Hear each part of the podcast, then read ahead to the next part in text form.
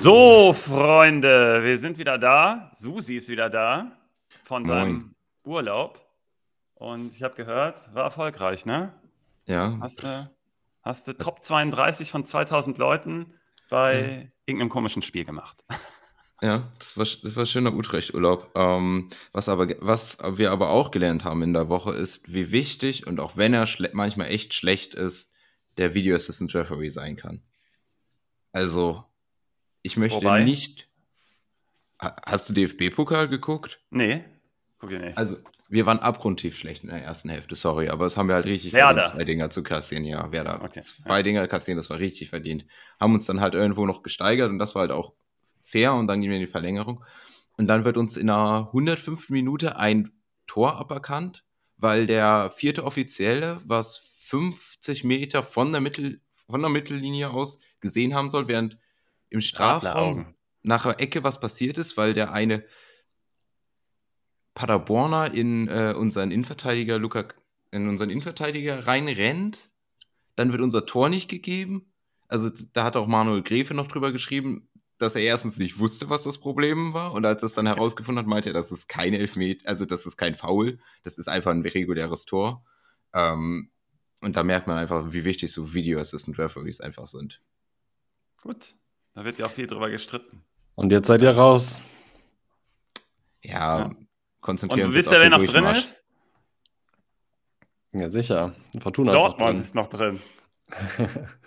Simon, ähm, Kobel war gestern bester Mann gegen äh, Hannover und äh, das sagt mir schon alles. Und ich will eine Sache kurz. Du kannst übrigens hier äh, auf Start klicken. Wir sind ja schon drin. Wir fangen mhm. mit Dortmund an, Simon. Hau mal raus. Ähm, also Dortmund gegen Stuttgart ist die Partie.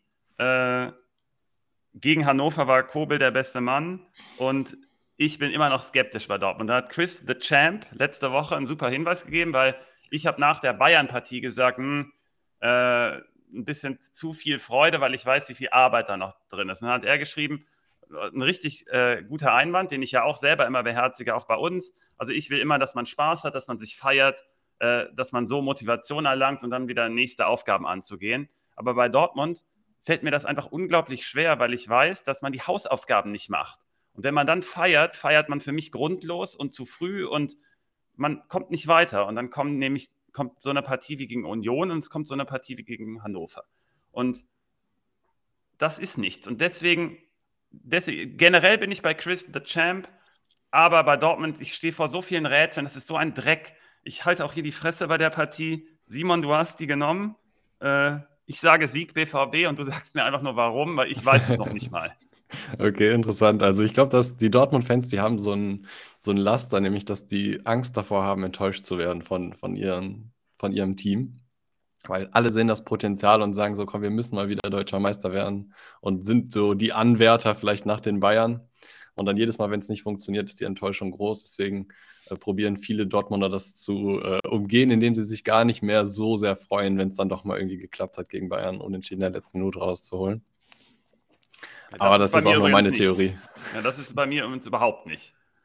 Ich ja. will einfach, dass man unabhängig von Zielen einfach eine Identität hat und guten Fußball spielt oder irgendeinen Plan hat. Und ich erkenne nichts. Ich habe gestern mit vielen Leuten gesprochen, die auch immer bei den Spielen sind und ähm, nochmal darum gebeten, irgendwie zu fassen, was dahinter steckt, was uns fehlt oder was uns, was uns stark machen kann. Und jeder ist ratlos. Ich weiß es auch nicht. Keiner weiß es so genau. Wir haben auf jeden Fall, für mich fehlt da ein Konzept.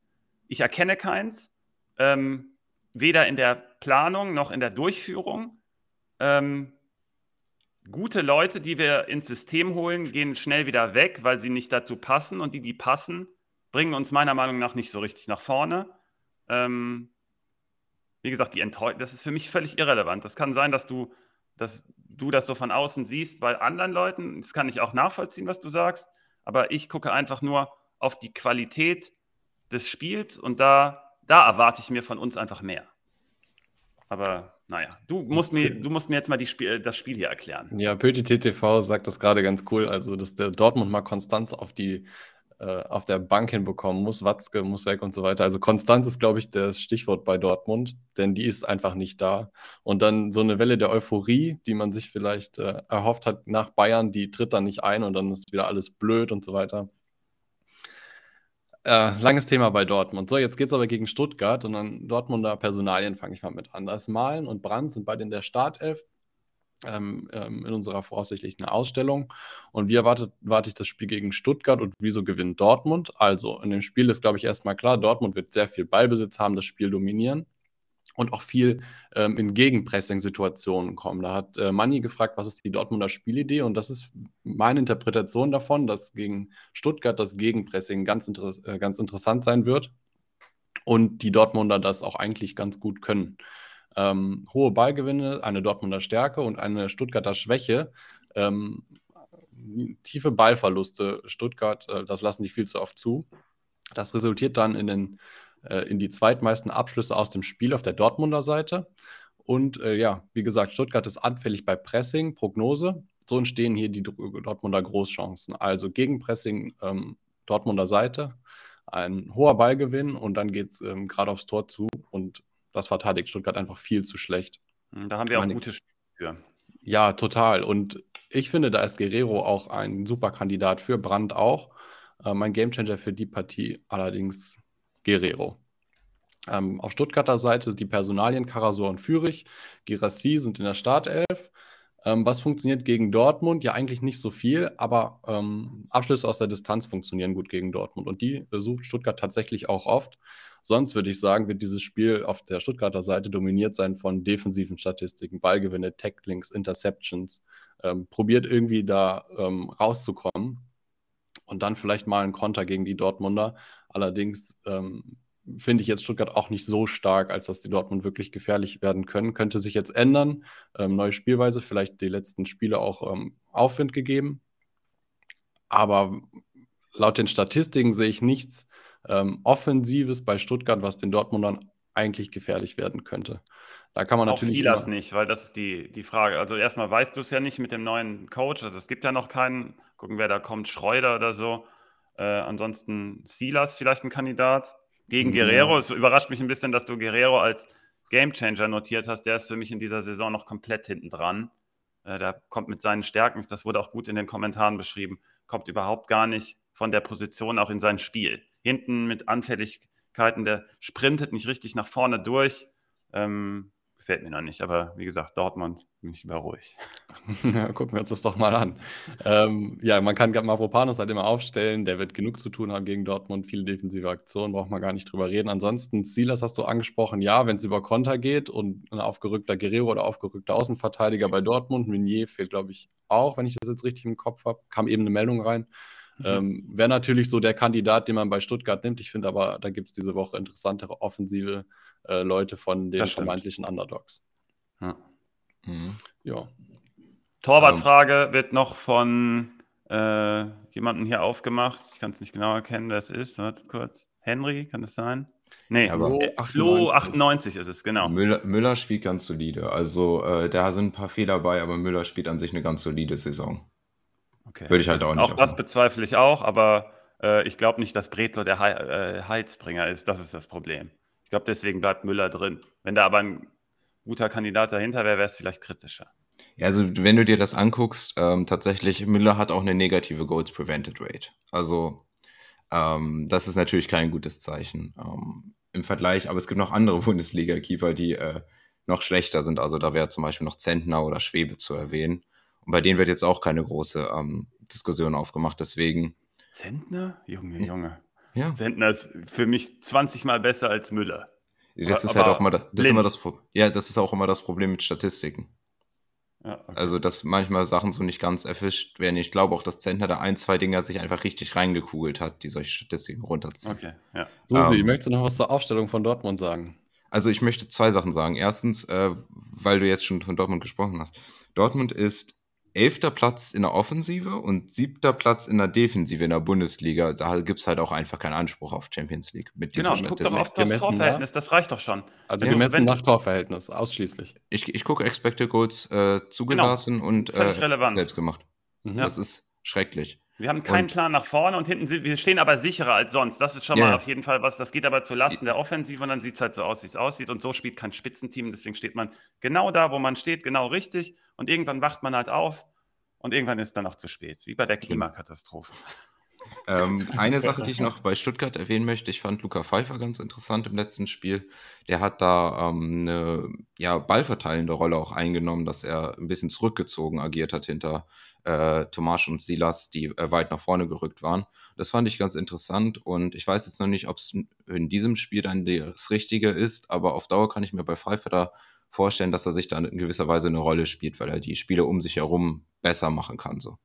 Hm, wir haben äh, auch schon selber gestern Abend überlegt, wie wir es machen, weil Girassia zurückkommt und dann können wir uns erstmal nicht beide vorstellen und dann muss man dann gucken, wie sich Pfeiffer da auch eingliedert. Ich, wir sind da selber gespannt. Also wir könnten uns sogar vorstellen, dass Pfeiffer statt Girassi spielt, weil Pfeiffer so gut war. Äh, mhm. Also du hast da was Richtiges schon angesprochen. Ja, das ist, ähm, muss man ja auch noch dazu sagen, also der kommt ja von Darmstadt und Darmstadt hat ja spielt, also der bei Darmstadt sehr, sehr gut gespielt und Darmstadt spielt jetzt weiter gut, auch ohne ihn, aber der fehlt mhm. da wirklich. Und äh, ich glaube, der macht diesen Schritt diese Saison noch. Gut, dann haben wir hier ein bisschen überzogen, aber das lag an mir an meinem Hate, an meinem Dortmund-Hate, ähm, der aber hier für mich aufgelöst wird. Wir gewinnen nämlich gegen Stuttgart und Gamechanger ist Mokoko. Bei mir ist übrigens Gamechanger Brand. Ja, macht auch Sinn. Äh, was Simon gesagt hat, schreit nach Gamechanger Malen oder Adiemi. Adiemi noch gar nicht in Dortmund angekommen, aber kann ja noch kommen. Er ist ja noch jung. Genau. Äh, so. Nächste Partie. Wir haben Leverkusen gegen Wolfsburg.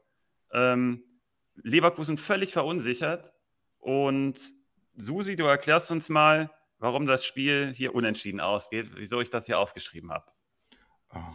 Also, äh, die erste Sache, die ich jetzt einmal zu Leverkusen sagen muss, ähm, da hatten wir auch äh, Fragen zu, ist von äh, G.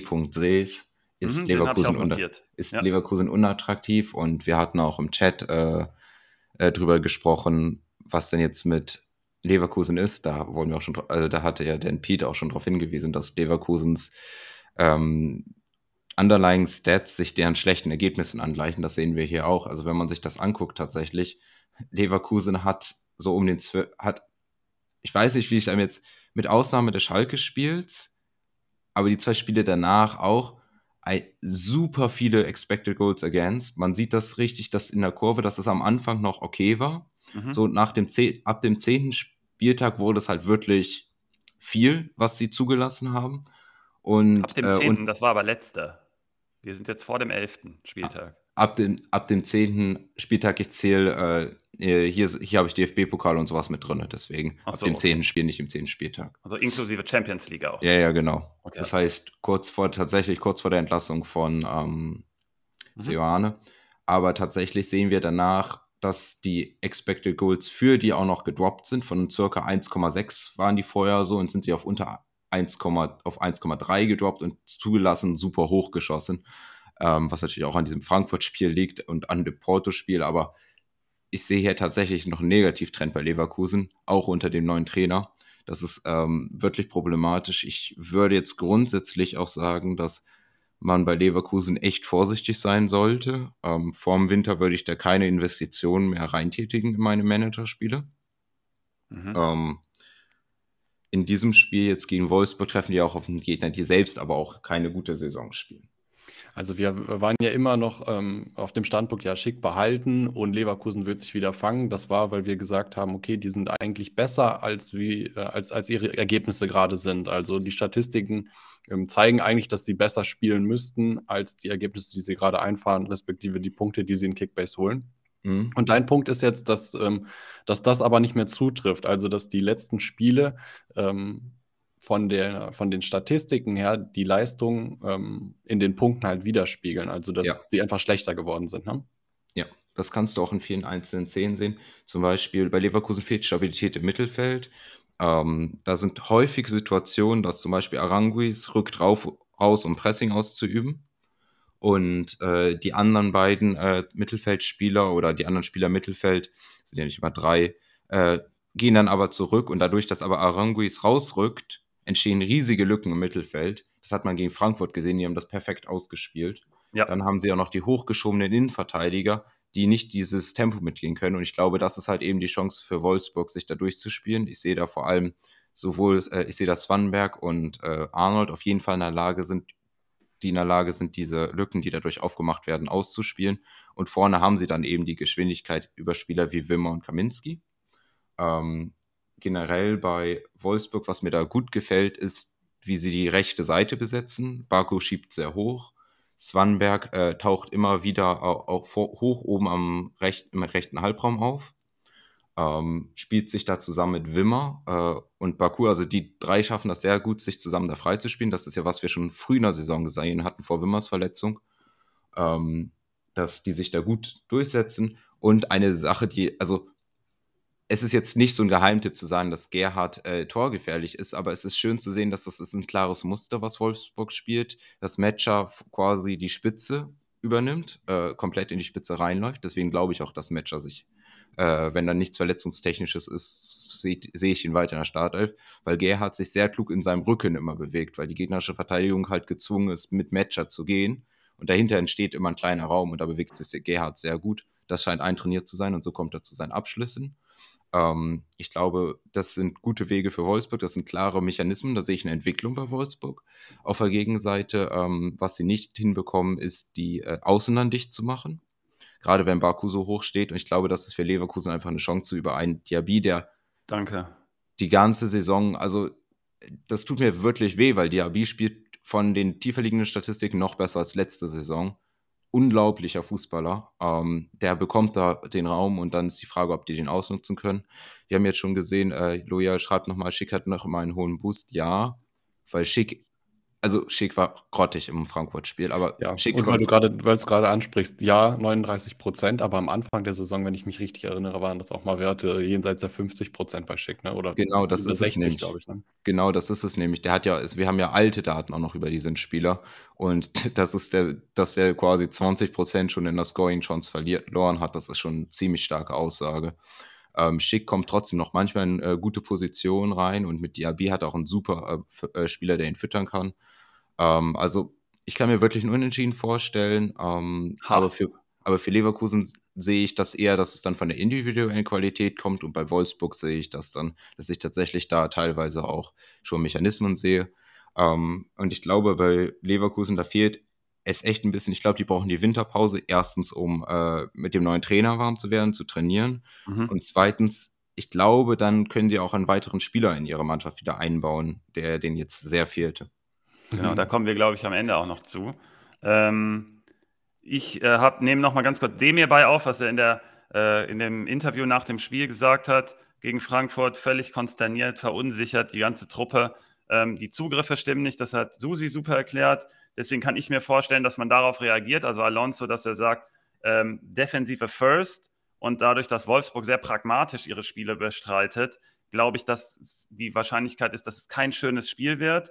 Ähm, und dann, wie Susi es ebenfalls angedeutet hat, ist Diaby hier ein super Kandidat, weil, in den, weil Wolfsburg Riesenprobleme hat, gegen vertikale Bewegungen gerade über die Außen zu verteidigen, weil dann Lacroix eine ganz schlimme Rausrückmentalität hat und auch gegen Tyram nochmal bewiesen letzte Woche, dass da, das passt noch nicht. Der, irgendwas stimmt bei ihm auch nicht. Und gerade wenn er größere Räume verteidigen soll und wenn Diaby da durchbricht, dann kann das böse aussehen für, ausgehen für Wolfsburg. Und äh, deswegen ein bisschen mehr Leverkusen außerhalb des Remis, aber glaube ich, dadurch, dass ich glaube, dass man erstmal auf die Defensive Wert legt, weil das einfach gefordert sein muss, ähm, könnte es sein, dass das, wie gesagt, kein schönes Spiel wird und auch wenig Tore fallen. Ich bin aber mal gespannt. Mein Gamechanger ist hier äh, in dem Fall deswegen auch Diaby, wie ich schon erklärt habe. Ja, da gehe ich mit mit Diaby. Und wir hatten ja auch noch eine Frage von Young Ing Ingwer Balzen-Kracker, Quäcker, ob äh, Wind in die Startelf rutscht. Ich das sagen wir halt, aber jede Woche. Ja, also Guckt, hört euch die alten Folgen an. Äh, ich, ich will jetzt, ich will nämlich super Kandidat. er ist ein super Kandidat. Ich glaube aber gerade hat er keinen Platz, dadurch, dass ich Swanberg und Arnold halt als gesetzt sehe und Gerhard das so stark macht. Und ich glaube, er konkurriert mit Gerhard davon. Genau, und er kann aber auch vorne rein. Aber langfristig wird er, wird er auf jeden Fall seine Chance bekommen und dann wird gesehen einfach, wie er sich ins Team bringt. Kovac hat gerade einen Plan auch äh, mit Kaminski und äh, Wimmer sind außen. Deswegen steht da erstmal das Korsett. Aber Wind wird seine Chance bekommen. Ich würde ihn, ich würde auf ihn gambeln. Wir sind bei der nächsten Partie bei Hertha gegen Schalke. Ähm, Hertha spielt richtig gut, holt dafür aber wenig Punkte. Und Susi, was hast du mir gestern gesagt? Sag nochmal deinen Satz. Es kann doch nicht sein, dass Hertha da äh, so eine gute, also ich nee, habe das sag, gesehen. Wie gesagt hast. Sag, Hertha du hast hat einfach, Tabelle angeguckt. Erd hat einfach nur acht Punkte, ist Platz 15. Wie kann das denn bitte sein? Die spielt viel besser. Genau, also du hast die Tabelle dir angeguckt und hast gesagt, Hertha müsste doch höher stehen. Das war ja. dein Satz. Hertha ähm, muss genau das ist stehen. auch der Knackpunkt. Ähm, jetzt geht es aber gegen Schalke. Und jetzt gibt es zwei Möglichkeiten. Entweder du glaubst als Hertha-Spieler an das ganze Ding und trittst dir mit breiter Brust auf, weißt natürlich, dass es ein dass die Rollenverteilung in diesen Spielen etwas anders ist, weil Hertha gerne auch mit viel Raum kommt und das auch gegen äh, RB gut genutzt hat. Ähm, jetzt gegen Schalke, man weiß natürlich nicht, wer, wer da mit Schalke kommt, da komme ich gleich kurz drauf. Ähm, entweder du glaubst jetzt daran oder aber du hinterfragst eben, warum kommt hier nicht genug bei raus und kriegst so leichte Panik im Sinne von, was passiert, wenn wir nicht gegen Schalke gewinnen und das hemmt dich jetzt. Ähm, dann ist so ein Interview nach dem Spiel wie von Luke Bacchio super wichtig, der sich bei Sky hingestellt hat, glaube ich, das müsste Sky gewesen sein nach dem Topspiel und einen ganz klaren, fokussierten Eindruck gemacht hat. Das hat mir einen richtigen ähm, Hinweis gegeben, wie es da im Team so aussieht, wenn jemand wie Luke Bacchio so einen klaren Eindruck macht. Und das hat mir mega gut gefallen. Deswegen habe ich eher den Eindruck, dass die Mannschaft komplett gefestigt ist, man komplett an das System und an das Konstrukt glaubt und es gegen Schalke eigentlich der klare Favorit sein müsste. Ähm, dann habe ich herausgearbeitet, dass Jovetic dem Spiel super gut tut, äh, als äh, äh, Spieler, der sich zwischen den Linien super gut bewegt. Dazu auch gegen den Ball was dazu äh, gewonnen. Ähm, das hat man gegen, äh, im Spiel gegen Leipzig dann auch mit der hohen Laufleistung gesehen. Und ähm, deswegen glaube ich, dass man da auch spielerisch einen Tick nach vorne äh, gehen könnte. Und das ist natürlich im nächsten Spiel auch super gefordert. Jetzt ist Kramer endlich weg. Ähm, Frage ist, was man mit dem Team machen kann. Das weiß noch keiner. Ähm, die Spieler sind halt auch, das sind halt auch keine Spieler, mit denen man viel erstmal sich vorstellen kann, zumindest von außen. Da muss viel über, über Dynamik aus dem Team herauskommen, dass man gemeinsam verteidigt und gemeinsam angreift, aber ist natürlich kein Spieler dabei, der dich irgendwie individuell nach vorne bringt. Äh, die Frage von Maxi war auch, ob er Auejan nochmal vertrauen soll oder generell Schalke-Spielern. Äh, das war auch noch äh, an zweiter Stelle eine Frage, ob man da jetzt einen Turnaround erwarten kann. Ich erwarte aus den Gründen, die ich gerade schon gesagt habe, erstmal nichts. Man hat hinten kaum Zugriff. Das hat man gegen Hoffenheim in der Bundesliga. Im Pokal habe ich nicht gesehen, aber das Ergebnis spricht ja auch für sich. Aber in der Bundesliga hat man kaum Zugriff. Und nach vorne hat Hoffenheim was zugelassen und dann war es dann trotzdem zu wenig. Klar sah das dann auch cool aus, dann hat man ein, zweimal den Pfosten getroffen, aber man kriegt ja dann trotzdem drei. Und bei Schalke fehlt mir an einigen Stellen einiges und jetzt ist der Trainer noch unbekannt. Büskens wird es jetzt kurz machen. Bei Schalke fehlt mir generell halt ein ganz zentraler Spieler wie Jovetic zum Beispiel vorne, der andere Spieler einsetzt, der sich gut zwischen den Linien bewegt, um etwas Dynamik und die, die Räume gut zu nutzen. Aber das, den hat Hertha mit Jovetic und Schalke hat ihn einfach nicht. Bei Schalke ähm, könnte man ausnutzen, ausnutzen zu versuchen, dass Rochel noch keinen guten Eindruck auf mich gemacht hat. Der hat mir bis jetzt noch gar nichts gezeigt und war auch gegen RB äh, für mich wieder sehr schwach. Ähm, da könnte man gucken, dass man mit Terodde den gut bespielt.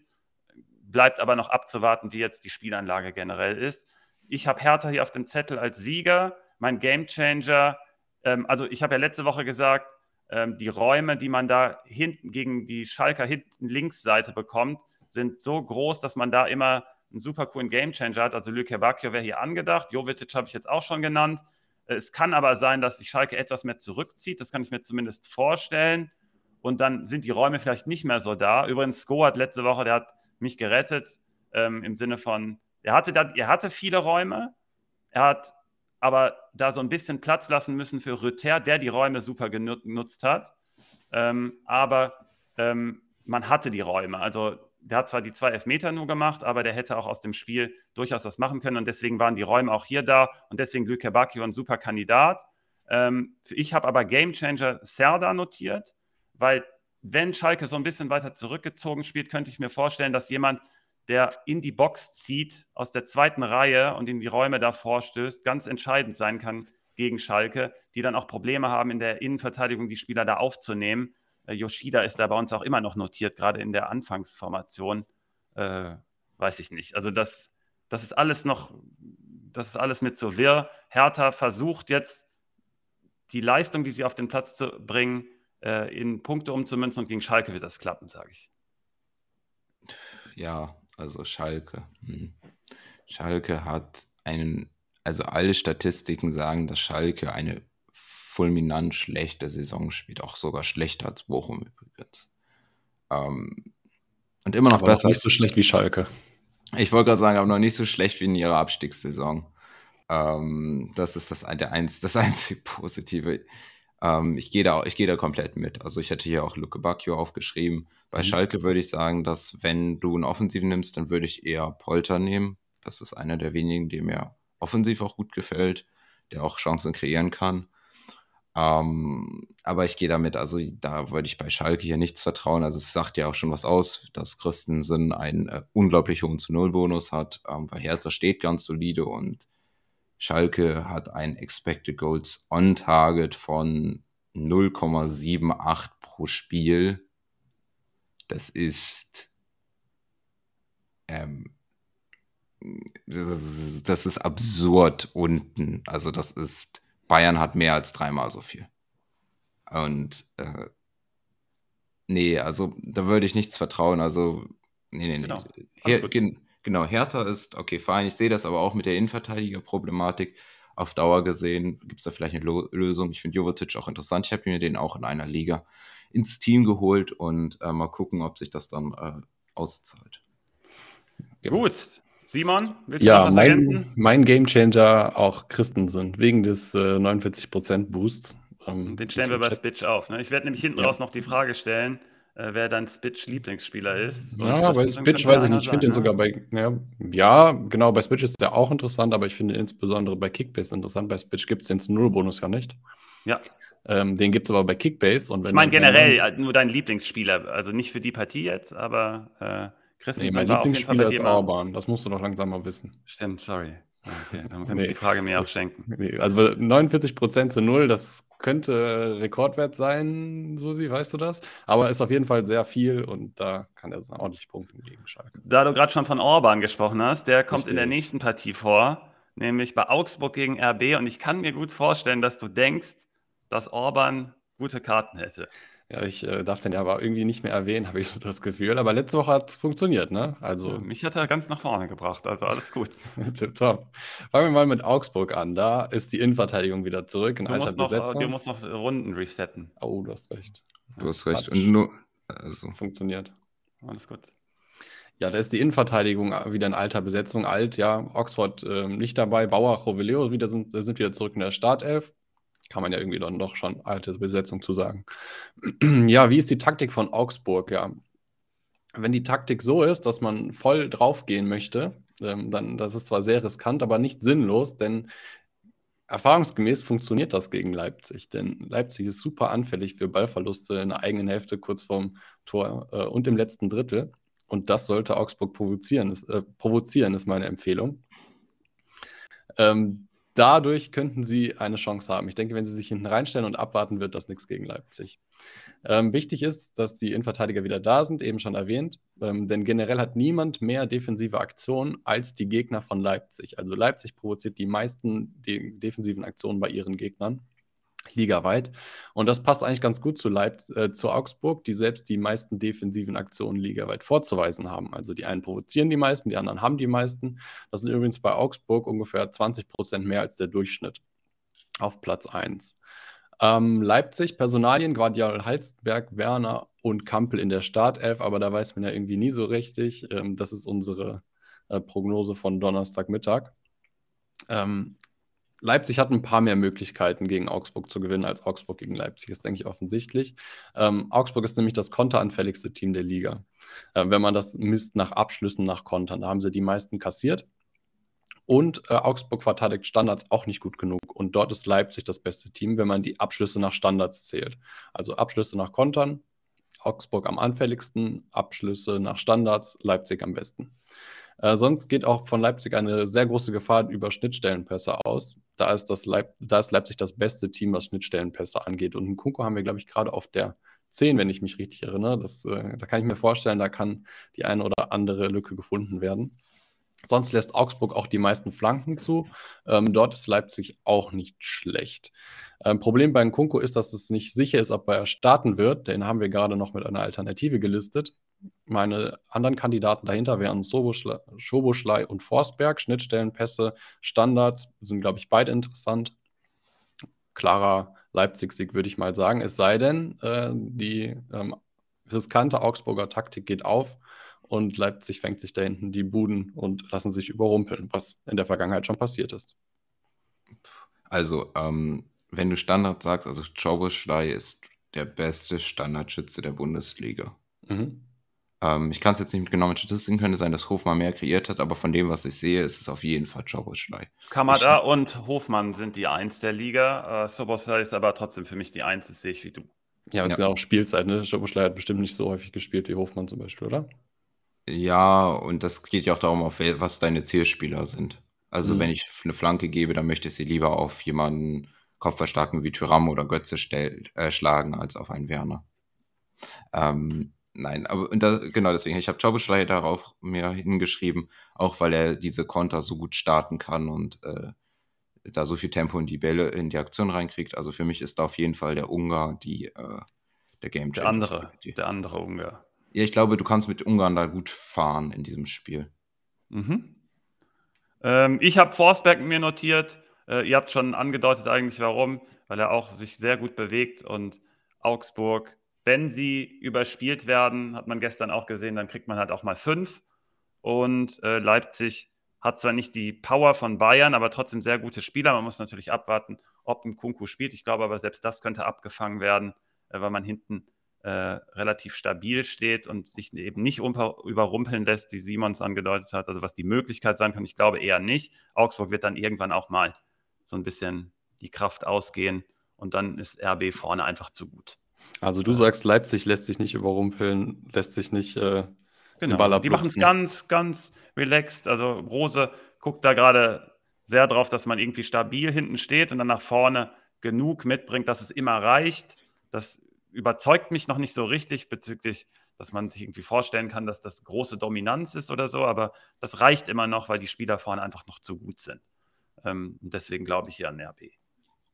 Äh, das, die nächste Partie wird von der großen Frage äh, begleitet. Thomas Pommes hat sie gestellt. Susi, ist der Werder-Hype vorbei? Um, Jetzt darfst du ran. Werder wird nicht mehr besser. Mhm, um, Finde ich ähm, gut. Das hat man, wenn man sich das anguckt, es ist tatsächlich schön, dass Werder hat sich immer weiter in eigener Offensive verbessert im Laufe der Saison. Ähm, da ist ungefähr der ähm, siebte Spieltag, achte Spieltag auch tatsächlich zum Breaking Point, ähm, wo es dann wieder schlechter wird. Gleichzeitig ist aber, haben wir auch äh, defensiv mehr zugelassen. Das, äh, aber solange du mehr schießt, als du zulässt, ist es ja egal. Äh, und jetzt die letzten paar Spiele ähm, bricht das ein. Also wer das Offensive wird schlechter aber wir, wir wären defensiv zumindest auch nicht schlechter, was immer noch dazu führt, dass wir immer noch ein positives äh, Expected Goals äh, Verhältnis haben, ähm, was dann halt immer darauf hindeutet, dass man mehr gewinnt, als man verliert im Schnitt. Und das ist immer noch positiv. Das heißt, Werder Hype, wenn man mit Werder Hype meint, ja, Werder spielt äh, um die internationalen Plätze mit. Ich glaube, das ist vorbei, aber ich sehe, also hier statistisch gesehen, sehe ich Werder einfach als gutes Mittelfeldteam. Ähm, man kann auch Probleme haben im DFB-Pokal, da hatte Freiburg ja auch Probleme. Ähm, beides mal gegen starke Zweitligisten. Ähm, eigentlich muss man die gewinnen, aber da hatte ich ja schon so ein bisschen angedeutet, dass es da Sachen gibt. Ähm, dann in diesem Spiel jetzt glaube ich aber, dass Freiburg das holen müsste. Freiburg ist eins der flexibelsten und besten Teams der Bundesliga.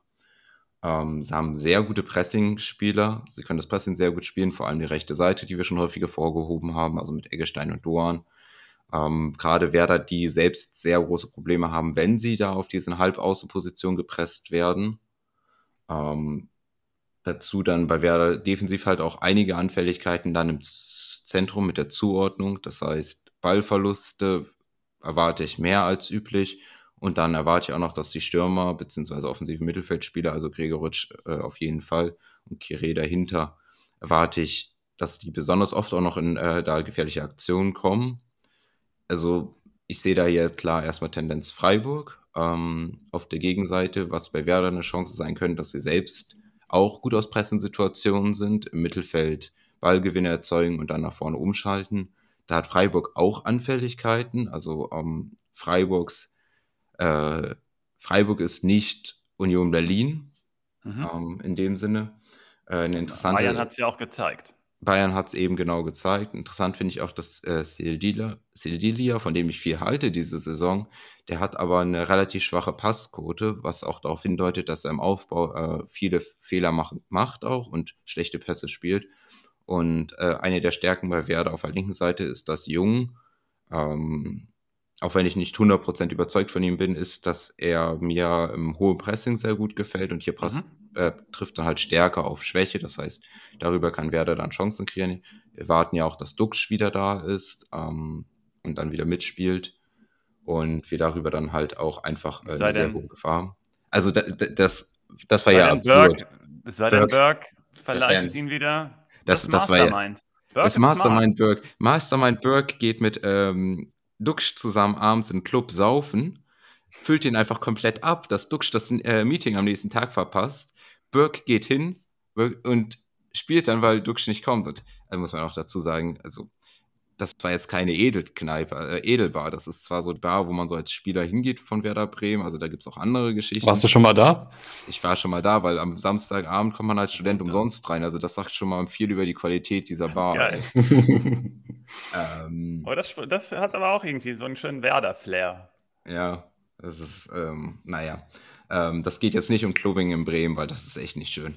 Ähm, was mir noch aufgefallen ist bei Freiburg, ist in dem Verteidigen, da äh, crowden die sehr Strafraum. Das heißt, sie bringen einfach sehr viele Spieler in den Strafraum, was dazu führt, dass sie vorm Strafraum aber äh, gerne Spieler äh, ungedeckt lassen. Das hat man gegen Bayern auch sehr stark gesehen. Für Werder kann das eine Chance sein, weil wir unter anderem mit Bittenkurt sehr guten Fernschützen haben. Und äh, ich glaube, darüber könnte man zur Chance kommen. Ich glaube, dass es auch ein ganz spannendes Spiel sein könnte. Freiburg hat ja auch 120 Minuten in den Knochen, genau wie wir. Mhm. Ähm, aber Tendenz ist hier für mich Freiburg-Sieg äh, und für mich ist Doan hier der Gamechanger, weil ich diese Pressing-Situation da vorne sehe. Gregoritsch wäre für mich aber auch ein Pick als Abschlussspieler. Ich habe die beiden anderen einfach genommen. Ich habe Cheré und äh, Grifo mal aufgeschrieben, ähm, weil ich glaube, dass bei Weiser im Rücken immer was gehen kann. Und wenn Pieper spielt, wisst ihr, ich bin gerade noch nicht so hundertprozentig überzeugt. Wir müssen aber noch gucken, ob es starkes wird oder Pieper. Und ähm, dann könnten da Räume entstehen. Äh, und Cheré ist aus dem Zentrum halt, wenn Werder da den Platz lässt, du hast es eben auch schon angedeutet, dann ähm, könnte da auch ein Abschluss mal erfolgen. Ich finde aber den Bittenkuh, die These finde ich auch interessant. Wir haben das nämlich gestern auch besprochen in der, ähm, äh, der äh, VA-Besprechung dass der eine Chance haben könnte. Du hast jetzt das nochmal inhaltlich untermauert bezüglich der Fernschüsse. Schmid ist da wohl auch ein Kandidat, ne? Der äh, schießt zumindest auch, das erkenne ich manchmal nach Ecken, äh, mhm. schießt da einfach drauf. Das könnte auch äh, so, so, ein bisschen für Bittenkuh sprechen und Schmid zusammen, weil vielleicht ist es ein bisschen zu defensiv. Aber eigentlich brauchst du auch ein gutes Zentrum gegen Freiburg. Also da müsste man mal gucken, was da passiert auf Werder Seite. Aber ich bin auch bei Freiburg im, insgesamt. Man ist einfach weiter und Werder, also wenn der, der Hype da war, du hast es ja selber gerade schon in Frage gestellt, dann ähm, ist der vielleicht jetzt vorbei. Und die Frage wäre jetzt noch dadurch, dass du auch beschrieben hast, dass bei Freiburg der Strafraum so gut besetzt wird, wie du Füllkrug siehst in der Partie. Ich würde nämlich eher sagen, ich bin bei Gregoritsch. Ich habe die so beide gegenübergestellt und du hast der Gregoritsch auch als Art Gamechanger bezeichnet und deswegen siehst du ihn wahrscheinlich auch leicht vorne. Ich glaube irgendwie, dass äh, Gregoritsch der bessere Pick ist als Füllkrug in dem Spiel. Ja, da also, schließe ich, da schließe ich mich euch beiden an. Sind wir alle drei anscheinend auf der Freiburger Seite und ich gebe meinen Vote auch für Grifo. Ich muss ja die Begründung gerade geliefert. Ich, ich will nur noch einmal abschließend sagen, also wenn ich das so sage, Werder halt, also für mich ist Werder immer noch eine gute Mannschaft. Und wenn ich jemanden wie Füllkrug habe, ist das die Qualität von Spieler, die ich eigentlich immer stellen würde. Also das muss ich ehrlich sagen. Der ist immer für ein Tor gut, auch gegen Freiburg. So, Svenno, jetzt kommen wir zu den beiden Teams, die nur, wenn man die Spielweise betrachtet, deine beiden absoluten Lieblingsteams in der Bundesliga sind. Äh, wen siehst du denn vorne bei Bochum gegen Union? Ja, klick mal drauf. Dann lege ich das los. Ja, läuft schon. Ähm, ja, äh, die Mannschaften sind sich ähnlicher erstmal, als man denkt. Bezüglich Pressing, Tacklings, die sind wirklich super ähnlich. Die gehen in der, im Zentrum, also in der Mitte und äh, hinten richtig gut drauf. Und wo sind jetzt die Unterschiede? Wieso ist der, die eine Mannschaft ganz unten und die andere ganz oben? Also einerseits. Becker. Ja, das kommt gleich. Also erstmal umschalten bei Bochum funktionierte letzte Saison noch viel besser. Und ich kann verstehen, warum der Trainer ganz am Anfang, der neue Trainer, mal Stöger erst draußen lassen wollte.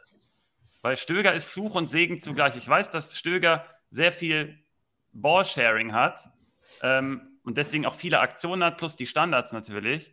Aber der macht das Spiel trotzdem im Vergleich zur letzten Saison langsamer.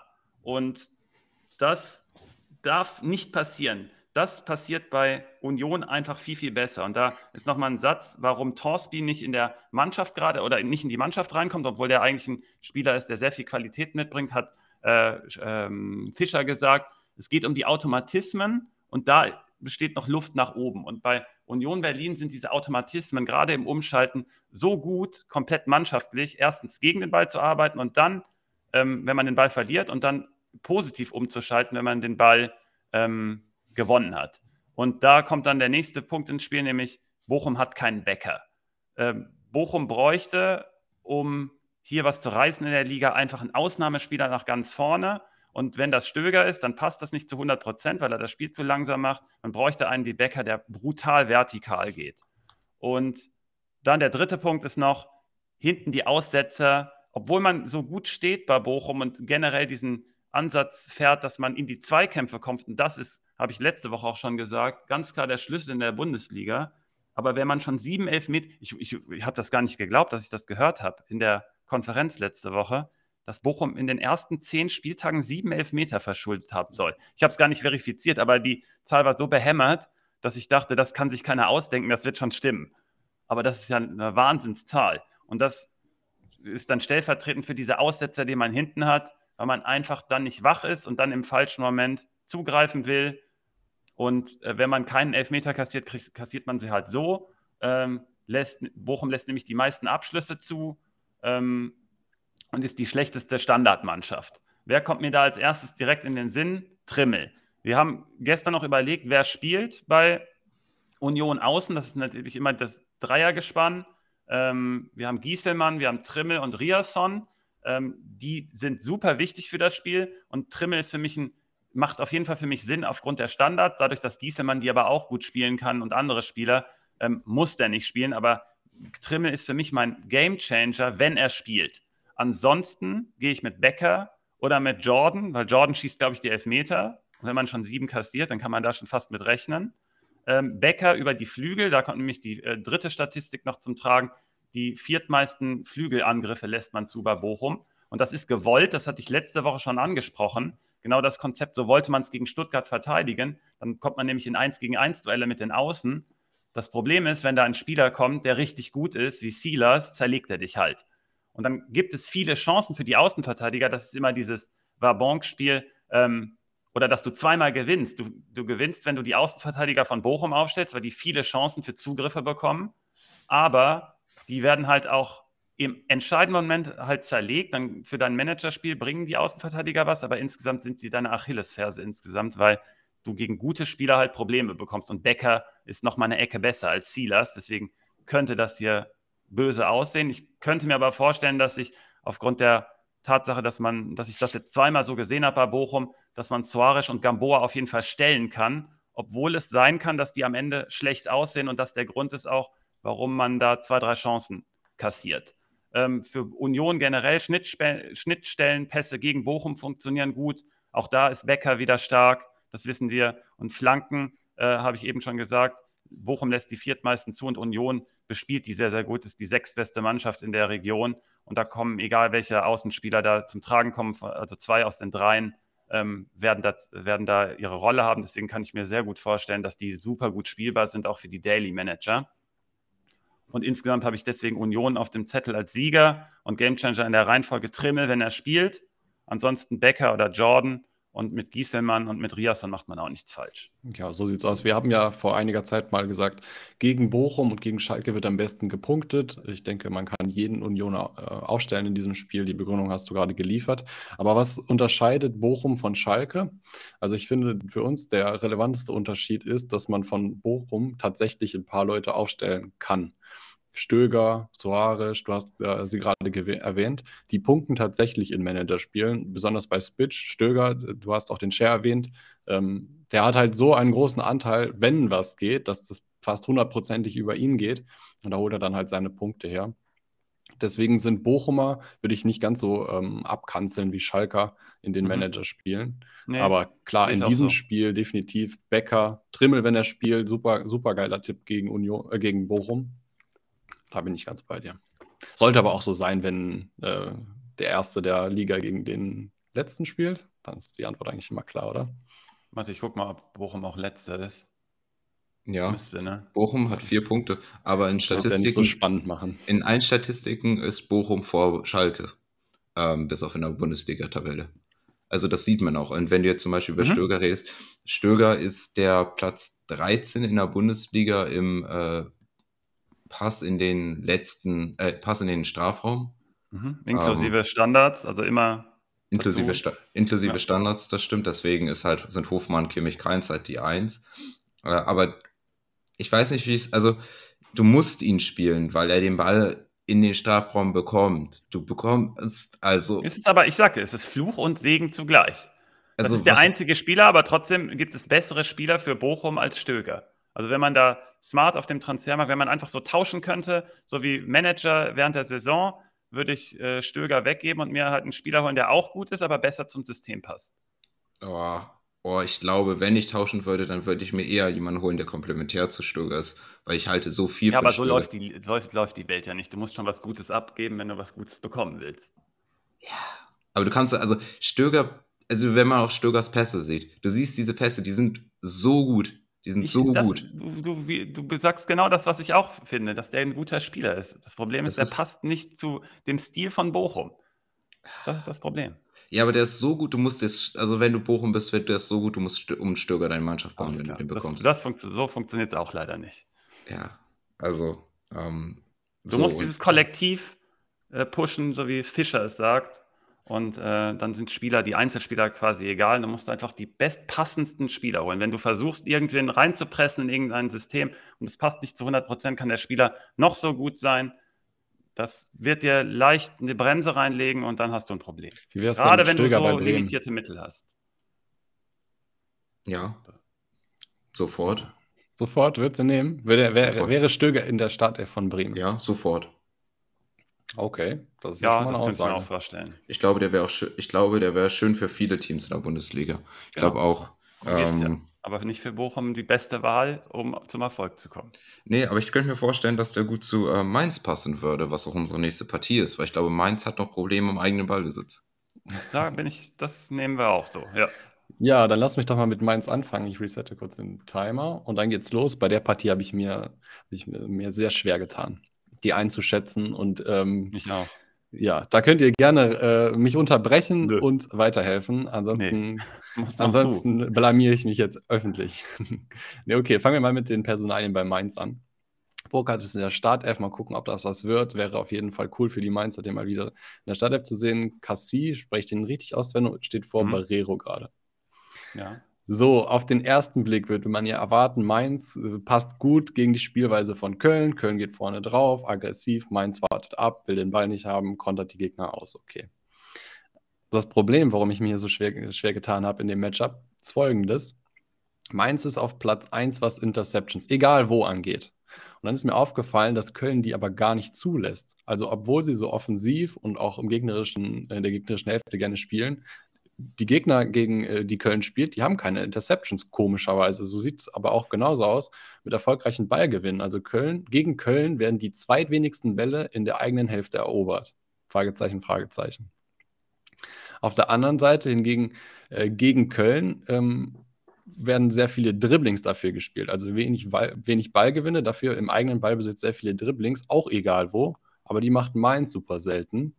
Äh, wie kommt Mainz zum Ziel gegen die Kölner? Ja, ich hätte erwartet über Konter. Kölner ähm, verlieren den Ball in der Hälfte und Mainz schaltet schnell um, hat dann vielleicht einen Burkhardt vorne drin, der dann gerade ausläuft. Ähm, deswegen Mainz sollte mauern und kontern. So funktioniert es gegen Köln. Aber anscheinend Interceptions, Ballgewinne funktionieren ja gar nicht. Und Dribblings machen sie nicht. Okay, Köln. Personalien, keins ist wieder zurück, der war gesperrt. Und bei Köln guckt man sich ja als erstes an, ob Flanken funktionieren. Und da stellt sich heraus, dass gegen Mainz zwar nominell weniger geflankt wird, aber die Flanken, die ankommen, dann Abschlüsse von einer besseren Qualität verursachen. Also relativ Ähm, wenige ähm, Flanken gegen Mainz, dafür ist der Abschluss dann ganz in Ordnung. Äh, Mainz ist generell ziemlich resistent gegen Pressing, das passt jetzt eigentlich nicht so ganz für die Kölner. Und gegen ähm, Mainz werden ziemlich viele lange Bälle gespielt. Das macht Köln auch. Es ist halt eine Option, die erste Linie zu überspielen und schnell nach vorne zu kommen. Sonst äh, Ballbesitz auf Kölner Seite. Mainz lässt die drittmeisten Pässe zu, ligaweit. Das sind ungefähr 13 Prozent mehr als der Durchschnitt. Wenn man da mal jetzt den Tabellen ersten Union mit vergleicht, die lassen ungefähr 30 äh, Prozent mehr Pässe zu und sind damit auf Platz 1. Ähm, Gamechanger schwierig, schwierig. Ähm, ich bin in unsere Vergleiche und Tabellen reingekommen, reingegangen und habe gesehen, Stach steht ganz oben. Die Begründung hoffe ich, dass ihr mir die jetzt liefert, denn ich fand die Partie überhaupt nicht leicht einzuschätzen. Naja, also ein Ding, was du halt einfach sehen musst, ist, dass Köln sehr mannorientiert spielt. Es gibt keine Interceptions, weil du direkt ins Tackling gehst. Mhm. Ähm, es gibt die Dribblings und direkten Duelle, weil du direkt ins Tackling gehst. Und äh, das ist halt der, das Kölner Spiel. Stach kann halt ein bisschen davon profitieren, dass Stach eben diese Situation selbst gut lösen kann. Also Stach ist halt auch einfach ein starker Spieler im 1 gegen 1, auch im Luftkampf etc. Ähm, ein Spieler, den ich hier mir bei Mainzer Seite angucken würde, ist Onisivo. Onisivo ist der, einer der besten Spieler im Kreieren von Chancen durch eigene Läufe. Ähm, Köln bietet sowas teilweise an und äh, dann sehe ich da natürlich Onisivo als Möglichkeit. Ich gehe aber mit, dass das ein ganz schwer einzuschätzendes Spiel zwischen beiden äh, Mannschaften ist. Ähm, aufgrund der Entwicklung würde ich aber eigentlich Köln ein bisschen weiter vorne sehen, auch dadurch, dass sie jetzt keins wieder haben und sie diese sehr starke linke Seite haben und äh, die Mainzer gerade in der Defensive auch gerne was anbieten. Das hat man auch gegen uns gesehen, obwohl die relativ locker, also relativ solide 2-0 äh, gewonnen haben, haben sie ja vor allem in der ersten Hälfte einiges angeboten und ich glaube, dass Köln das auch sehr gut nutzen kann. Also ich schließe mich euch an, dass das Spiel einfach sehr schwer zu greifen ist. Ich bin so ein bisschen mehr pro Mainz im Gegensatz zu dir, Susi. Ich kann aber nachvollziehen, dass du auch diesen Keins-Boost dir erwartest. Ich glaube aber, dass man, dass Mainz so ein bisschen stabiler ist noch, auch gerade in der defensiven Identität so ein bisschen was dazu gewonnen hat. Das hatte ich letzte Woche auch schon gesagt mit Fernandes und mit Cassie, dass man dann beweglichere Außen-Innenverteidiger hat. Also Innen-Außenverteidiger, wisst, was ich meine. Ähm, und ähm, deswegen Köln nicht so einfach haben wird, zu Chancen zu kommen. Aber interessant, dass Simon gesagt hat, dass wenn man zum Abschluss kommt, ähm, es sehr gefährlich wird. Da sind die beiden vorne, Tigges und Dietz, dann natürlich gefragt auf Kölner Seite. Wenn man ähm, zum Abschluss kommt, nach Flanken, ne? Also nicht genau. unbedingt aus dem Spiel, sondern genau, explizit genau, aber Flanken. Das bezieht sich bei denen immer auf Flanken, weil mhm. die genauso, äh, also Köln spielt erstens genauso und das sind genau deren Stärken auch. Also im Strafraum, äh, sonst haben die auch gar nicht viel anzubieten. Und ähm, ich glaube aber, dass man auf Mainzer Seite dann ein bisschen stabiler ist und man hat sich da besonnen, so vor zwei Spieltagen oder drei, dass man gesagt hat, hey, wir lassen uns hier gerade irgendwie unter Wert verkaufen und wir müssen mal unsere, unser Spiel wieder auf den äh, Rasen bekommen. Und hier ist so ein bisschen im Gegensatz zu Bochum, glaube ich, passt Stach sehr, sehr gut in das Mainzer System. Der hat nämlich auch einen sehr großen Impact auf das Spiel und hat jetzt auch nicht ohne Grund zwei Assists geliefert in den letzten zwei Spielen, hat aber passt mit seiner Vertikalität, mit seinen Läufen, und du hast das schon angesprochen, Susi, bei Onisivo, dass das gegen Köln auch gut passen könnte. Aber Stach, so ein bisschen aus der tieferen Position, kann das auch sehr gut. Er hat einen sehr starken Drang nach vorne. Und das ist zum Beispiel der Unterschied zu Stöger, der so ein bisschen zur Seite immer guckt und verlagert. Und ähm, Stach vertikal reingeht. Und das ist gegen Köln gefordert. Deswegen kann ich mir auch sehr gut vorstellen, warum der eine gute Wahl sein könnte. Insgesamt ist mein Gamechanger hier Burkhardt, wenn er spielt, oder, oder Ingwertsen. Wir sind uns da noch nicht sicher. Äh, welcher von beiden spielt. Vielleicht spielen aber auch beide. Faber hat, glaube ich, wenn ich es richtig gesehen habe, eben Lee mal in den Ring geworfen, genau. Ähm, könnte auch gut passen. Der hat auch ein sehr gutes Gefühl für den Raum. Äh, ich habe vor der äh, Folge heute so ein bisschen auf Spieler auch geachtet, die sich gut in den Räumen bewegen. Lee ist ein super Balance-Spieler. Also der weiß genau, wo er sich positionieren muss, um eine Hilfe zu sein für, als Anspielstation. Und mit dem Ball weiß er auch sehr, sehr früh, was er machen muss, trennt sich sehr schnell vom Ball, um das Spiel schnell zu machen. Und genau das ist gegen Köln auch gefordert. Deswegen macht man auch mit Onisivo als Drittem dann, also entweder Burkhard Ingwertsen, Onisivo oder Lee, diese drei, also diese vier, aber für drei Positionen, da macht man nichts falsch, glaube ich. Und äh, könnte ich guten Gewissens aufstellen. Insgesamt sehe ich Mainz leicht vorne. also da muss ich also da muss ich auch sagen, Lee ist tatsächlich, weil ich sowas ganz toll finde, einer meiner Lieblingsspieler in der Bundesliga. Weil ich habe das Gefühl, bei Lee ist es seine technische und fußballerische Qualität, die ihn davon zurückhält. Aber ich habe das Gefühl, ähm, das soll ich jetzt nicht diskriminierlich, äh, soll nicht genau so klingen. Ich finde, Lee ist auf dem Platz immer einer der schlauesten Spieler. Mhm, und ich gut. Äh, das ist. Äh, einer der schlauesten Spieler, Simon resettet jetzt, ist Jonas Hofmann der Liga, bewegt sich auch super gut und hat mit dem Ball auch immer Lösungen. Ähm, fällt jetzt aus, Sommer fällt auch aus. Bei Gladbach fliegen, fliegt alles weg. Und jetzt kommt Frankfurt. Ich habe ein ganz klares Bild vor Augen. Äh, ich glaube, Susi, du hast die Partie, ne? Äh, hm. Hau mal raus, was du so, was du hier so siehst. Ähm, ja. Also erst, also erstens, wir wurden ja gefragt von unter anderem Arne und MJ2508, was denn jetzt mit der Position von Hofmann ist. Also wir sehen jetzt erstmal, dass Kramer reinkommt. Der hat auch mittrainiert heute, deswegen gehe ich davon aus, dass er dann auch in der Startelf ist und zusammen genau, mit Stindl, der Neue, der hat mich zum Beispiel noch gar nicht überzeugt. Also da sehe ich noch großen Nachholbedarf. Deswegen gehe ich auch davon aus, dass Kramer spielt und dann das alte System bemüht wird. Genau. Was aber auf jeden Fall fehlt, ist Gefahr ähm, über Standards, aber auch aus dem Spiel heraus. Gemeinsam, äh, wenn man beide Werte zusammennimmt, ist Hofmann übrigens auf Platz 1 der Bundesliga in ja. Pässe in den Strafraum pro Spiel. Das sind 5,2. Da äh, liegt er sogar noch vor Kimmich mit 4,9. Mhm. Ähm, dazu Kamada müsste dann nicht weit sein, der auf der Gegenseite da spielt. Ähm, tatsächlich ist Kamada dann äh, nicht so weit oben, weil äh, das ja die Standards mit, Inbe äh, mit, in äh, mit einschließt. Das heißt, mhm. ähm, was, wo Kamada aber auch einer der besten ist, äh, den Schussverlagen pro Spiel. Da ist aber auch Hofmann sehr, sehr gut mit ähm, 2,9 Schussverlagen pro Spiel. Das Problem ist dann nämlich bei Gladbach, dass Player auf Platz 2 bei denen liegt mit guten Werten von 3,6 Pässen in Strafraum pro Spiel und 2,7 Schussverlagen pro Spiel. Das sind immer noch Werte. Der ist übrigens noch, der ist auf Platz 12 in äh, Pässen in Strafraum, sogar noch vor Stöger. Mhm. Ähm, also das sind schon mal äh, gute Punkte. Aber das Problem ist, dass danach halt einfach ein Abfall ist. Stindel zum Beispiel Abfall ist. Und das heißt, äh, ein Stindel zum Beispiel ist halt kein purer Vorlagenspieler, ist nämlich auch ein Abschlussspieler, ist so ein Hybrid.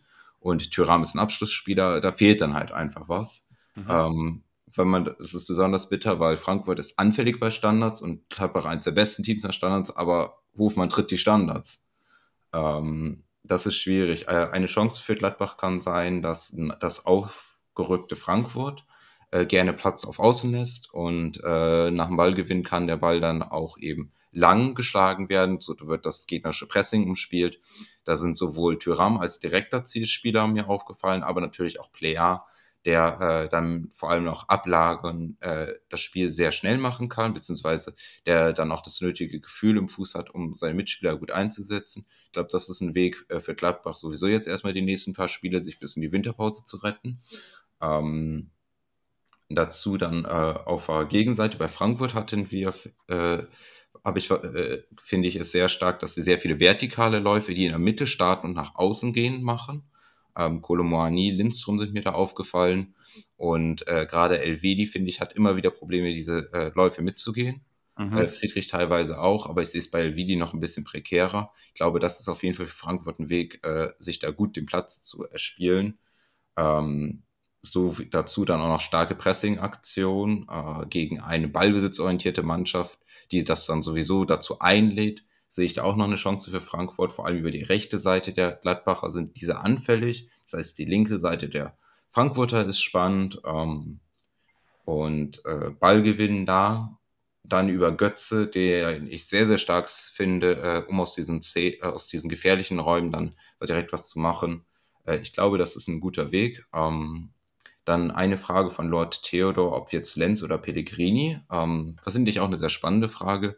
Hatte ich schon mal gesagt, dass Pellegrini äh, vor allem defensiv äh, der äh, Spieler ist mit mehr, äh, der mehr Tacklings, Intercepts etc. Ähm, jetzt unterbreche ich dich kurz, Susi, denn gerade im Chat kam auch noch eine Frage zu Lenz und Pellegrini, nämlich wo die Unterschiede sind und wer besser ins System passt. Und ich glaube, das beantwortest du gerade automatisch mit, deswegen wollte ich dir das noch mitgeben. Genau, genau, genau, weil darauf wollte ich nämlich hinaus, weil das ist der Unterschied zwischen beiden Spielern. Ähm, Pellegrini ist, wenn, wenn man so will, eher ein Linksverteidiger und Lenz ist eher ein äh, Left Wingback, ähm, weil sie mit Wingback spielen, schon mal äh, voraus, dass ähm, voraus, dass äh, da Lenz Vorteile hat. Ähm, wenn man sich dann anguckt, ist tatsächlich aber auch Pellegrini der Spieler, der mehr Pässe ins letzte Drittel bekommt. Das heißt, Pellegrini ist äh, nicht nur der, der defensiv mehr Duelle geht, das ist auch jemand, der gut den Ball nach vorne bringt, aber vorne ist er einfach weniger eingebunden. Ähm, um jetzt diese Statistik nochmal aufzugreifen, äh, Lenz spielt 3,1 äh, Pässe pro Spiel in den gegnerischen Strafraum, das ist knapp hinter Stöger. Und Lenz ist nicht einfach nur Standardschütze, das heißt, das zeigt ja auch einfach, dass er eine irre Qualität hat. 1,75 Schussverlagen pro Spiel zeigt auch nochmal, dass Lenz einfach sehr wichtig vorne im Offensivspiel ist, auch äh, gerade gegen äh, Leverkusen. Ich glaube, vor dem zweiten äh, Tor ist es dann auch er, der äh, sehr gut nachsetzt, um den Ball dann da vorne schon zu gewinnen. Ähm, und das sind äh, deswegen, ich sehe Lenz besser ins System passend, weil er darüber ähm, das Problem von Frankfurt löst, äh, sowohl den Ball nach vorne zu bekommen, als auch vorne was mit dem Ball anzufangen. Ähm, und äh, sowieso besser in einem Dreier-Fünfer-Kettensystem spielt. Pellegrini ist halt eher ein klassischerer Linksverteidiger, das heißt nicht, dass er schlecht ist. Ich glaube aber, dass solange Fünferkette gespielt wird, Lenz ein, äh, die Nase vorne hat, mhm. sich da auch sehr gut ähm, so ein bisschen als Kostic Light äh, aus, äh, ausgibt und ich insgesamt diese Seite auch als Gamechanger-Seite habe und ich äh, aber tatsächlich mein Gamechanger dann aber Götze ist, weil ich glaube, Götze macht mit dem Ball, der dann gewonnen wird, mehr.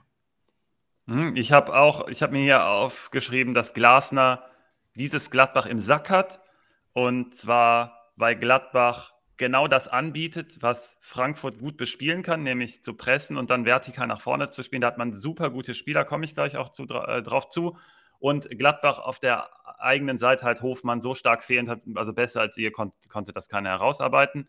Und ähm, wen ich als Gamechanger notiert habe, man kann Moani oder Lindström nehmen. Ich habe Lindström genommen, weil ich glaube, dass er, und du hast das auch schon super angedeutet oder sogar erklärt, Susi, mit äh, Elvedi. Ich habe das, wir haben das schon mal vor ein paar Folgen gesagt, mit dem Rauskommen in den richtigen Momenten.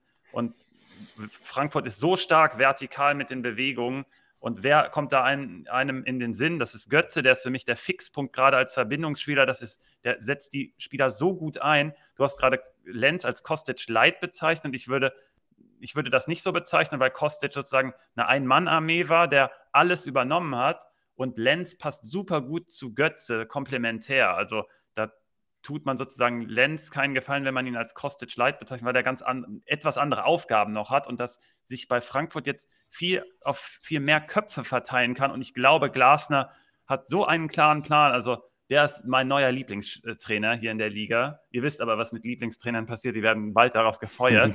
aber der hat einen so klaren Plan, den müssen wir nach Dortmund holen. Den holen also, wir uns, den habe ich wieder im Visier jetzt. Ähm, also. Was also? Ich will ja nur zwischen sein, mit Kostic Light meinte ich, dass er so viel Anteil im Spiel macht und so viele Creation. Also es ist halt ein ganz anderer Spielertyp. Okay, okay, okay alles klar, genau. Ähm, und mit Götze, der, der bringt die anderen Spieler super in, setzt er in Szene und ich kann mir vorstellen, dass Lindström unter anderem davon profitieren wird, Muani aber, Muani aber genauso. Ähm, die Zugriffsprobleme bei Gladbach hinten in der letzten Linie werden einfach so groß sein und vorne wird Hofmann so stark fehlen, dass ich hier Frankfurt auf dem Zettel habe. Ja, dann gebe ich nochmal mein Vote für Kolomoani, der in letzter Instanz der Profiteur sein wird, äh, aus den Gründen, die ihr gerade genannt habt.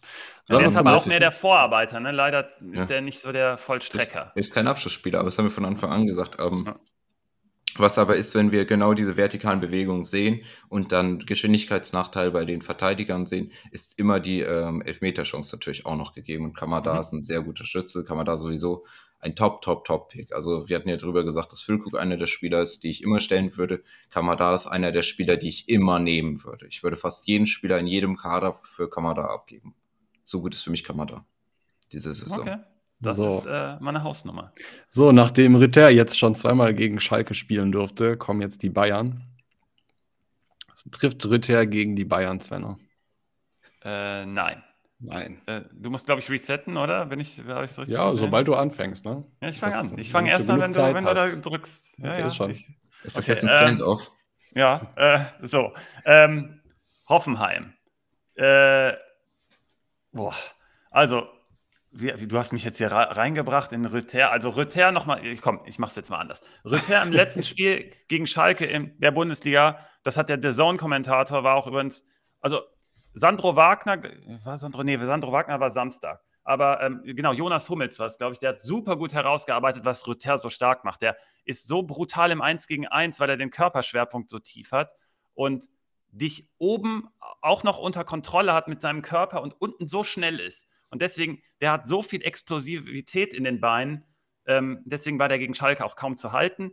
Gegen Bayern wird das aber nicht reichen, weil Röther trotzdem noch zu verspielt ist. Das hat man dann auch gesehen. Der ist noch nicht eiskalt genug vor dem Tor. Der hatte ein, zwei Chancen noch liegen lassen. Die eine war, weil der Pass zu schlecht war, obwohl er gut getimt war, war er technisch zu schlecht. Deswegen konnte er nicht gut abschließen. Den zweiten muss er aber machen. Und gegen Bayern ist gefragt, dass du brutal effizient vorne deine Chancen nutzt. Und das kann Hoffenheim noch nicht.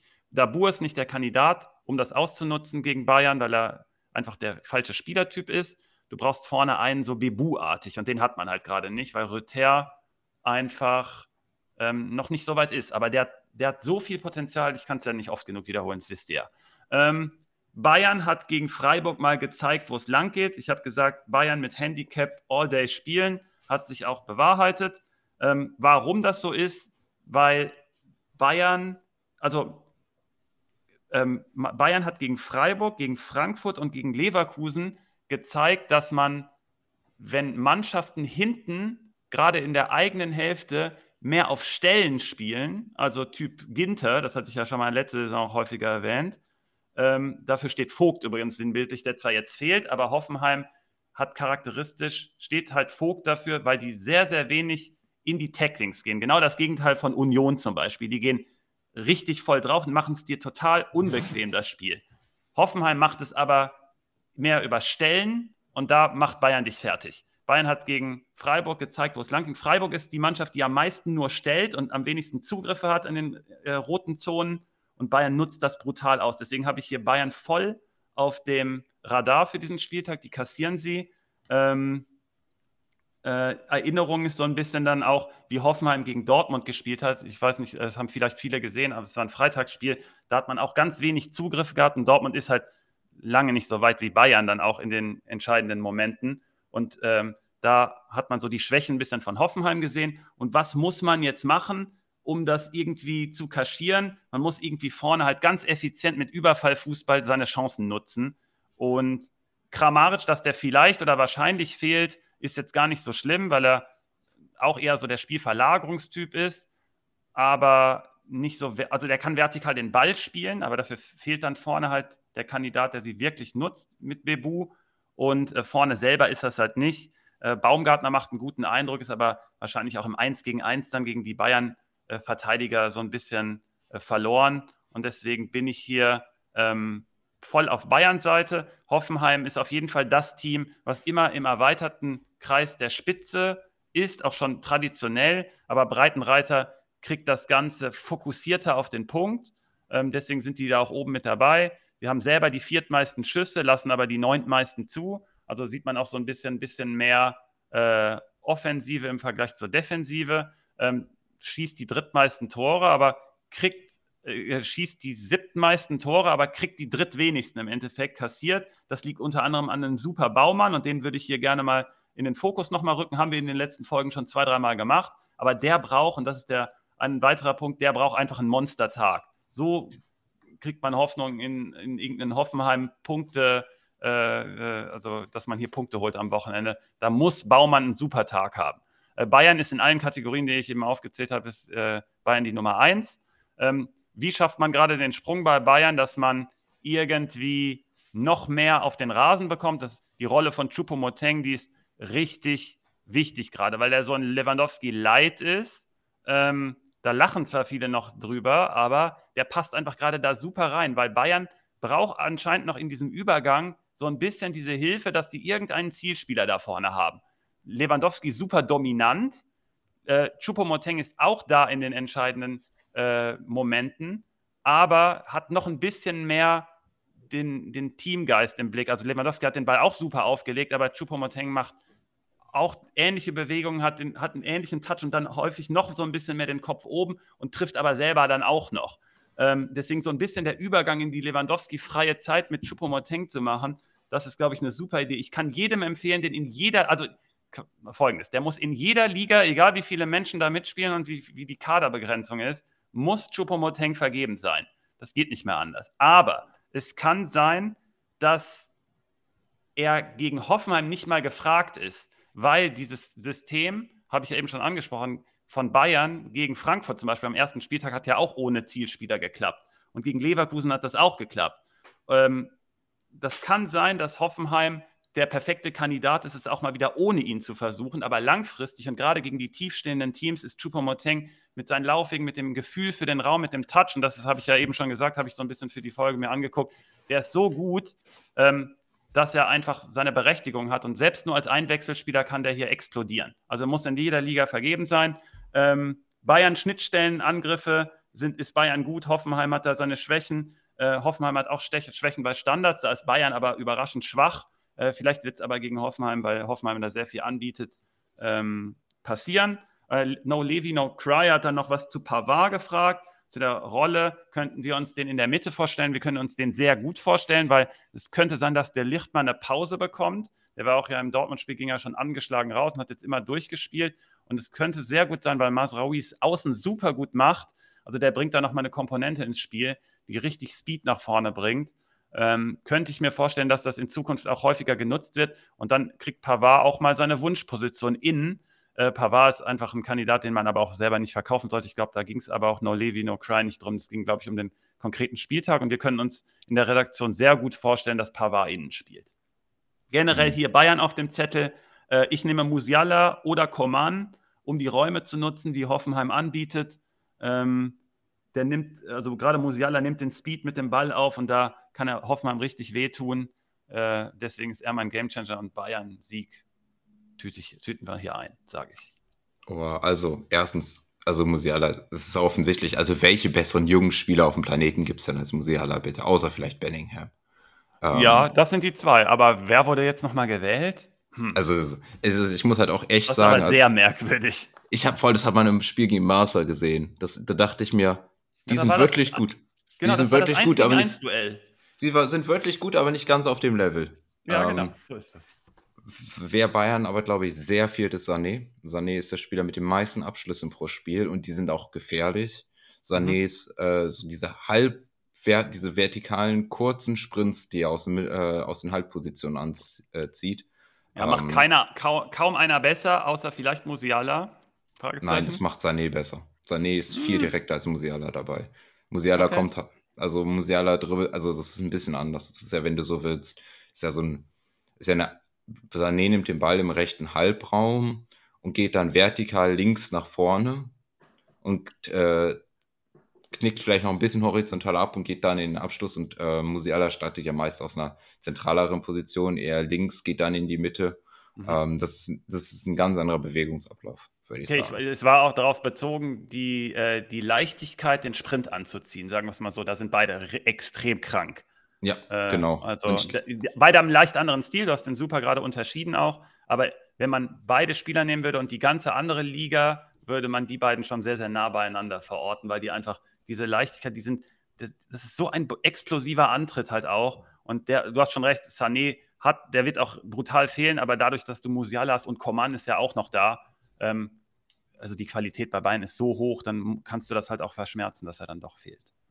Naja, wenn du das, wenn du das so sagst, aber äh, Command ist eine ganz andere Art von Spieler. Ja. Und ich glaube, worauf ich nämlich hinaus will, ist, ähm, ich glaube, es fehlt diese direkt, also diese, äh, diesen direkten Weg zum Tor dadurch, dass Sané fehlt. Ich glaube nicht, dass Bayern damit nicht mehr Favorit ist, aber ich glaube, dass das ein Problem sein kann. Ich glaube, das spricht auch für mich dann eher darauf, doch noch mit Choupo-Moting da irgendwo zu gehen, vielleicht mhm. dann erst später äh, eingewechselt, aber äh, der war das, genau das nämlich einbringt, was man bei Choupo-Moting auch einfach sagen muss. Ich glaube, Choupo-Moting steht bei jeder anderen Bundesligamannschaft immer in der Startelf. Ich glaube, das tut man gerne mal ab, aber Choupo-Moting ist ein sehr, sehr, sehr guter Stürmer. Der ist so schlau, der ist, der ist so, so ein bisschen wie in älterem Jahrgang Pizarro halt, weil der, der weiß genau, was er machen muss. Der weiß genau mit seinem Touch, wie er sich da auch bewegen muss. Das, das ist einfach ein smarter Spieler und trifft dann halt auch. Svenno, ich fand es sehr cool, als du gerade angesprochen hast, dass äh, die Gegner von Bayern mal unterschiedlich spielen und dass man gegen die Teams, die, die, die Bayern eher probieren zu stellen und nicht in das Tackling zu gehen, ähm, dass man gegen die anders performt. Ähm, fand ich sehr cool, dass du den Punkt aufgemacht hast. Das hatte ich gar nicht so auf dem Schirm. Meinst du, ähm, dadurch profitieren vielleicht so Spieler, die aus dem Halbraum rauskommen, wenn die Gegner nicht aktiv ins Tackling gehen, sondern probieren sie zu stellen? Ja, das glaube ich tatsächlich. Äh, übrigens, wir haben den Chat hier verloren. Ähm, er ist wieder, da. Ist er wieder da. Ähm, ja, deswegen habe ich ja Musiala auch äh, angesprochen. Äh, Susi sagt, Sané hätte das auch super nutzen können. Da gebe ich ihm auch recht. Ich glaube aber, Bayern ist einfach so gut und hat so viel Qualität da noch nachzubringen, dass äh, die dann trotzdem einen Boost bekommen, die Spieler. Und deswegen würde ich voll auf die setzen. Ich habe Musiala mal genommen, aber ich glaube, Coman ist zum Beispiel auch eine gute Wahl. Davis kann danach schießen, dann aus der Mitte. Ähm, vorne muss die Dinge halt einer machen und da hat äh, Susi schon recht. Dadurch, dass Sané fehlt, also was mir dann fehlt, ist nicht das, was, ich, was wir eben besprochen haben, sondern genau das, was Susi danach nämlich angeführt hat mit der Abschlussstärke. Und da ist Sané gerade, glaube ich, die Nummer eins für mich bei ja. Bayern. Und die fehlt. Und da könnte ich mir gut vorstellen, dass dann Gnabry seine Rolle auch spielen wird.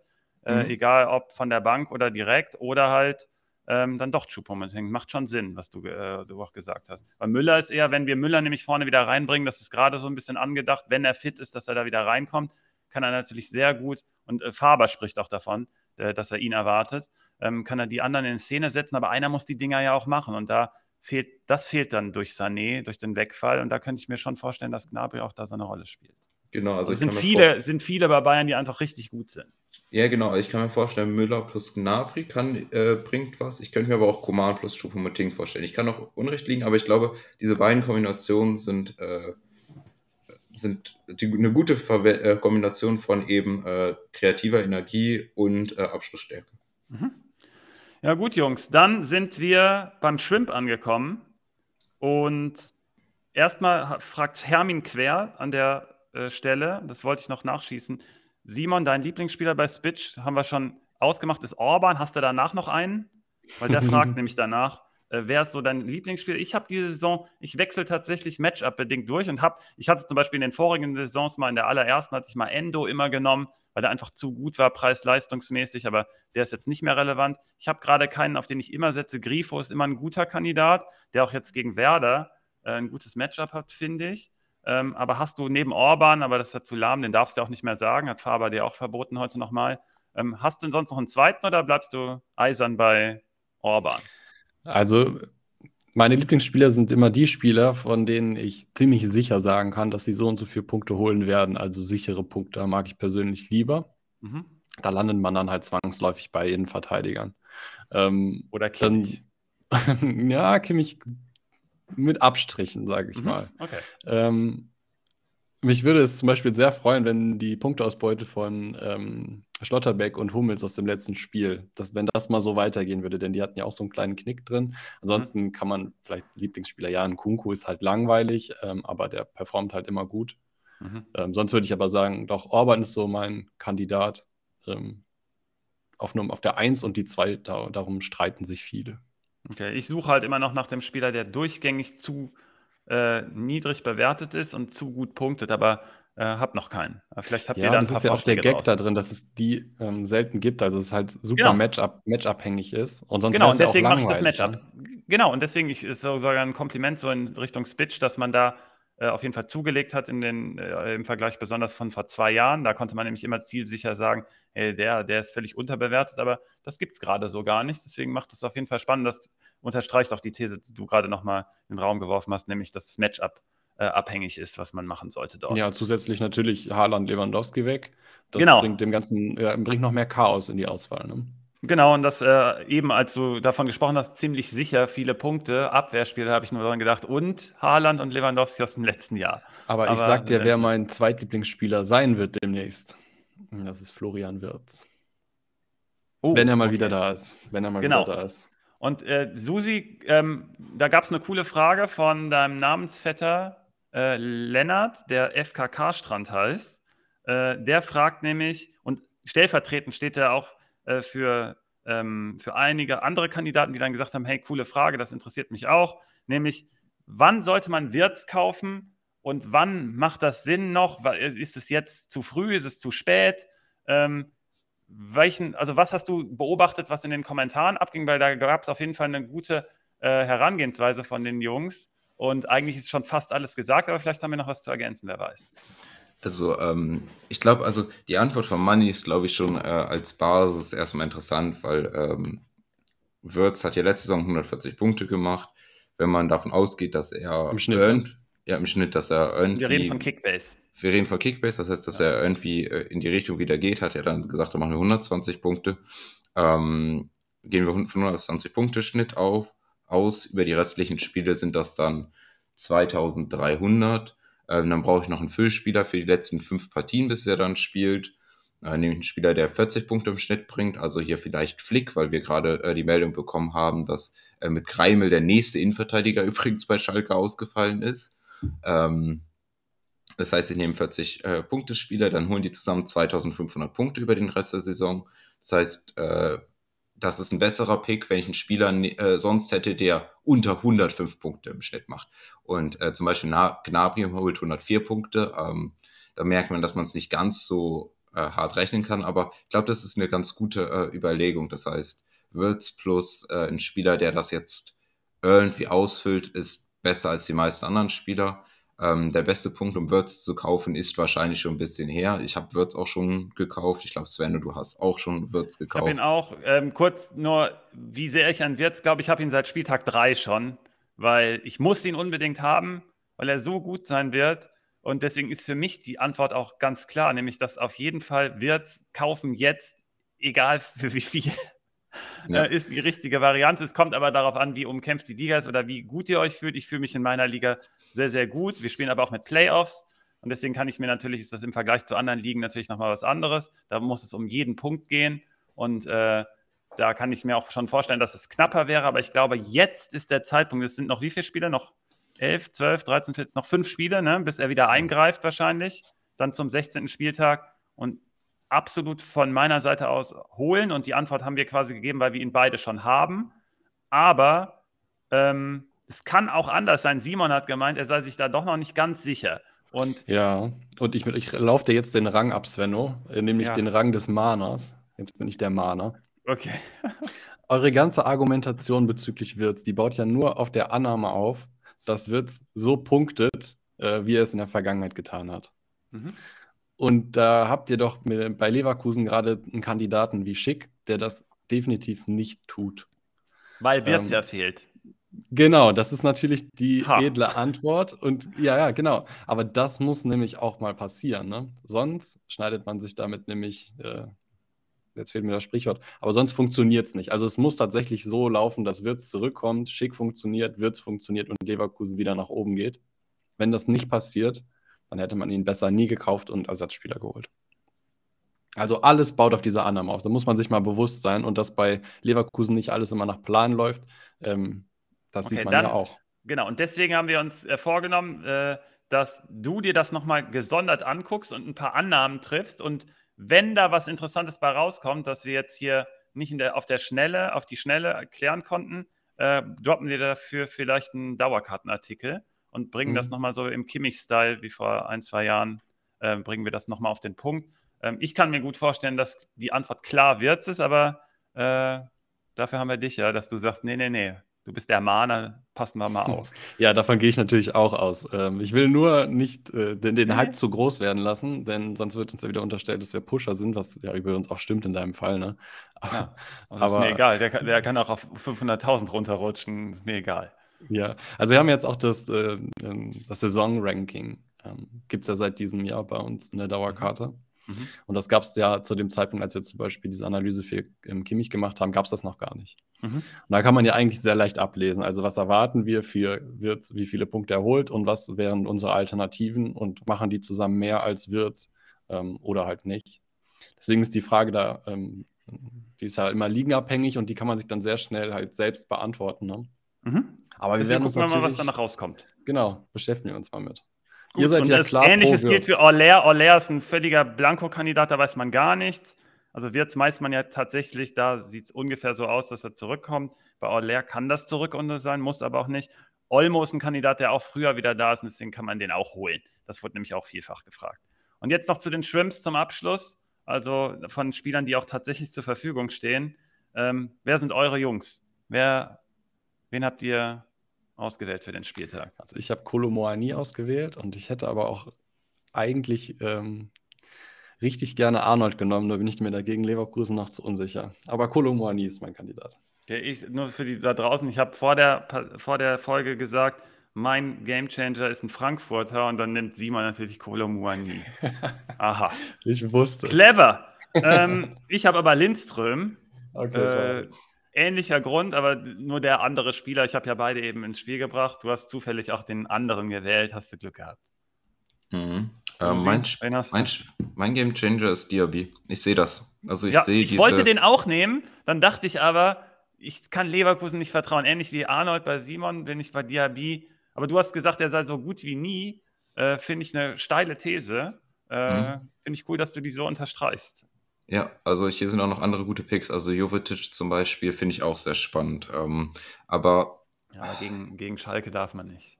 Gegen Schalke darf man nicht. Und das sind, das sind auch immer die Picks. Oh, ich habe ja, ich hab ja Stroh auch genommen.